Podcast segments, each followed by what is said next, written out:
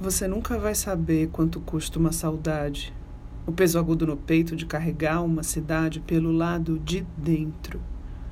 Como fazer de um verso um objeto sujeito? Como passar do presente para o pretérito perfeito, nunca saber direito. Você nunca vai saber o que vem depois de um sábado. Quem sabe um século mais lindo e mais sábio. Quem sabe apenas mais um domingo. Você nunca vai saber e isso é sabedoria. Nada que vale a pena. A passagem para Passárgada, Xanadu Xangri-Lá, quem sabe a chave do poema. E olhe lá, Paulo Leminski, objeto sujeito.